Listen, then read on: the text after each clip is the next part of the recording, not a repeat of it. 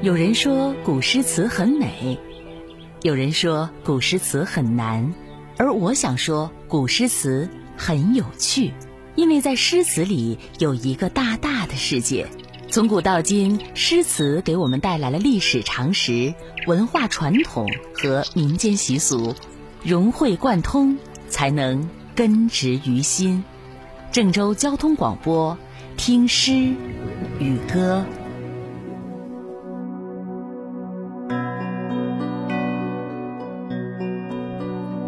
诗词里有更大的世界。大家好，我是刘夏，欢迎您收听今天的节目。一提到北宋，很多人是印象深刻的，因为北宋在宋仁宗在位的四十年，经济太繁华了，社会安定，那些青史留名的牛人更像是韭菜一样，一茬又一茬的冒出来。我们可以忽略掉那些外交上的怂，大宋朝关上国门，依旧是繁荣的太平盛世。明朝冯梦龙的小说《拗相公饮恨半山堂》称王安石为拗相公，又说自从拗相公当权，创立新法，伤财害民，户口逃散。认为正是因为王安石变法，才让原本好好的大宋突然开始走下坡路了。那么，作为千古争议第一人的王安石，在当时的环境下，他的变法到底是救了大宋，还是毁了大宋呢？今天的节目里，我们一起来聊聊。其实，宋仁宗在位的繁荣时代里，有两位顶级风尘的风光时刻，就能够很好的解释这个问题。我们要说的第一位顶级名臣，就是《岳阳楼记》的作者，也是说出“先天下之忧而忧，后天下之乐而乐”的范仲淹。范仲淹有一次在杭州赈灾，作为朝廷负责人的他，非但没有想办法救灾，而是故意的哄抬米价，把物价大幅提高，而且呢，把杭州官府的钱都拿出来，在当地大搞特搞各种娱乐活动。哎，面对这样的行为呢，广大的市民真的是没法理解，而且都骂他，骂他劳民伤财，骂他搞得鸡犬不宁。可没过多久呢，那些人就惊呆了，因为范仲淹这一系列的举动，没花国家一粒米，就把这灾给镇好了。其实从今天经济学的角度来说呢，不难理解啊。范仲淹的这些个举动是靠消费来拉动内需，通过娱乐项目来增加就业，以工代赈来恢复大宋朝的经济。但是当时是封建社会啊，经济学可没有现在发达，难以理解这是正常的事儿。可是范仲淹能想到并做到，实属不易呀。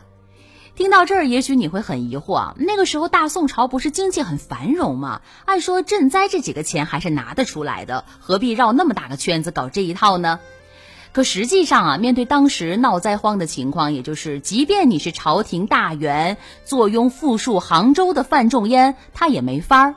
为什么呢？从朝廷拿出足够的赈灾钱，表面上我这儿很风光啊，但是呢，由于官员太多，干活的人少，长时间官员腐败，人浮于事，就导致政策制度钱粮混乱啊，非常的欠缺。北宋时的粮食赈济，那是有名的长平仓制度啊。就是在任何一个有实力的朝代，长平仓制度运行的好，平时就会有大量的粮食储备。如果一旦出现个饥荒，那朝廷根本没法使到啊。这个时候，由于管理的混乱，长平仓制度在很大程度上是得不到正常贯彻的。再来一说呢，纵然宋朝明令禁止挪用长平仓的钱粮。可依然存在严重挪用的情况，所以这就影响了当时所有规则的有效发挥。由此一来呢，北宋的粮仓经年累月成为一个空壳子，表面你看着厉害，实际上经不住考验。而比起这粮食危机来，另外一位北宋名臣包拯，也就是我们在电视剧里经常看到赫赫有名的包青天包大人，却上演了另外一个高光时刻。当时的包青天呢，所担任的职责是三司使，呃，如果俗话来说，也就是宋朝的会计，负责管钱的。管钱有条有理的包拯，面对工作也从来都不含糊啊。由于国家面临着严重的三勇问题啊，就是官儿多，拿钱的多，但是干活的不一定多。所以这国家的负担呢就越来越重，捉襟见肘了。那这个时候怎么办呢？包青天就很负责任的做了一次统计，写了一篇文章。大致的内容就是说，当朝官员的数量实在是太多了，相比于四十年前增长了三倍多，这样的数字，政府养官的开支随之增加，将近翻了一番。但同时，财政收入也比四十年增加了两倍还要多。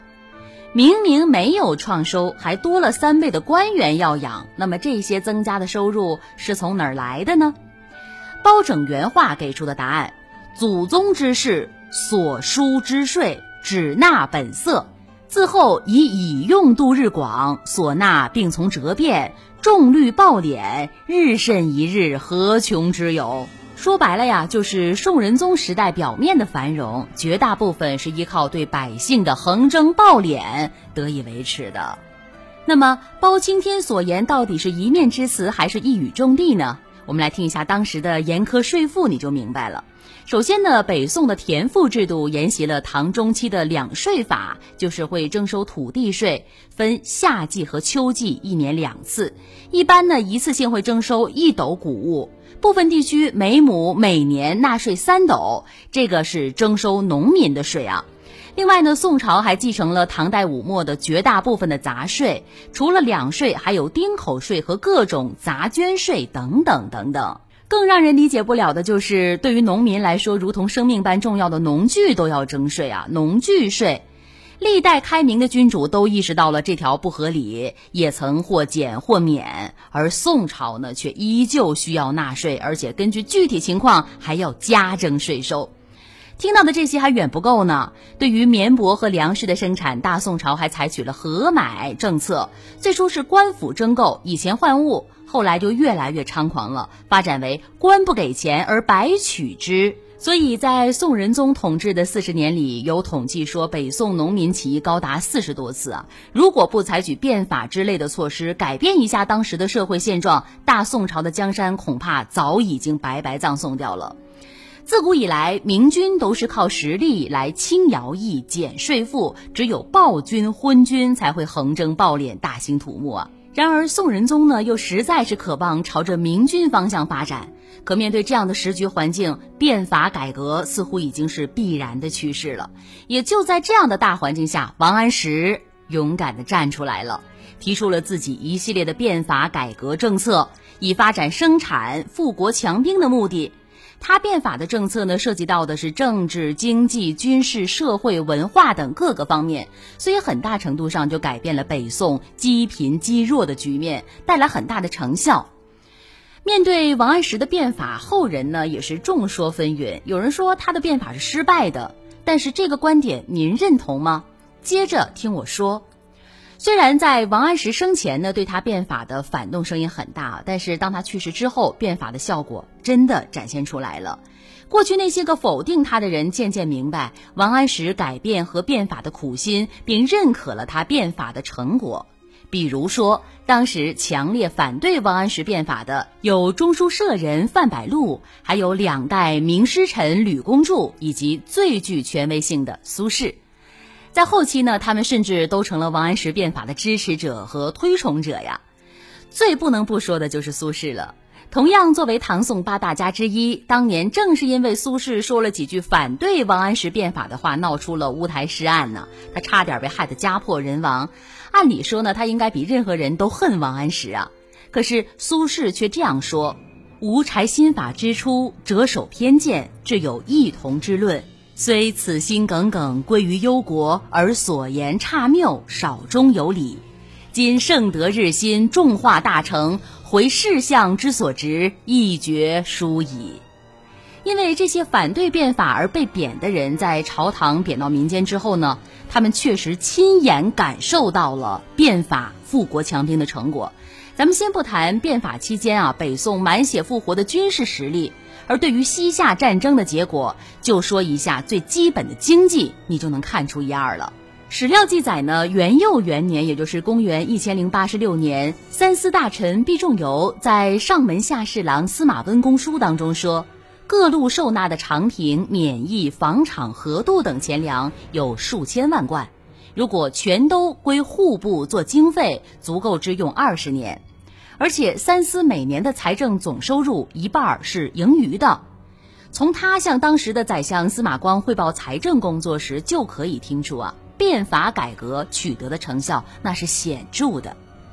非常讽刺的是，在旧党废除王安石新法之后没几年啊，神宗之母高太后去世了，大宋朝的经济非常的衰弱，再度恢复贫穷的状态，而这个过程还不到六年时间。作为唐宋八大家之一，王安石的文学名气那是响当当的。而作为一名政治改革家，历史理应为他留有一个重要的席位。在政治变法改革方面，他有着不可磨灭的成就与业绩。虽然王安石有争议，但是这些实实在在的历史片段，见证的却是他毫无争议的富国强兵的苦心。诗词里有更大的世界，感谢您收听我们的节目，也欢迎您关注我们的微信公众号，往期的节目录音在里面都可以找到。您可以在微信公众平台搜索“蒲公英计划二零二零”加关注就可以了。山一程，水一程，锦绣玲珑；梦一生，念一生，飞花。潮汐月涌，云随游增，荣耀轻松，灭忧伤。的有人，闻香软玉骨盘，万千荣宠景物，恩重情太匆匆。飞刀千里外，金樽玉盏不换，大梦醒风萧。长空，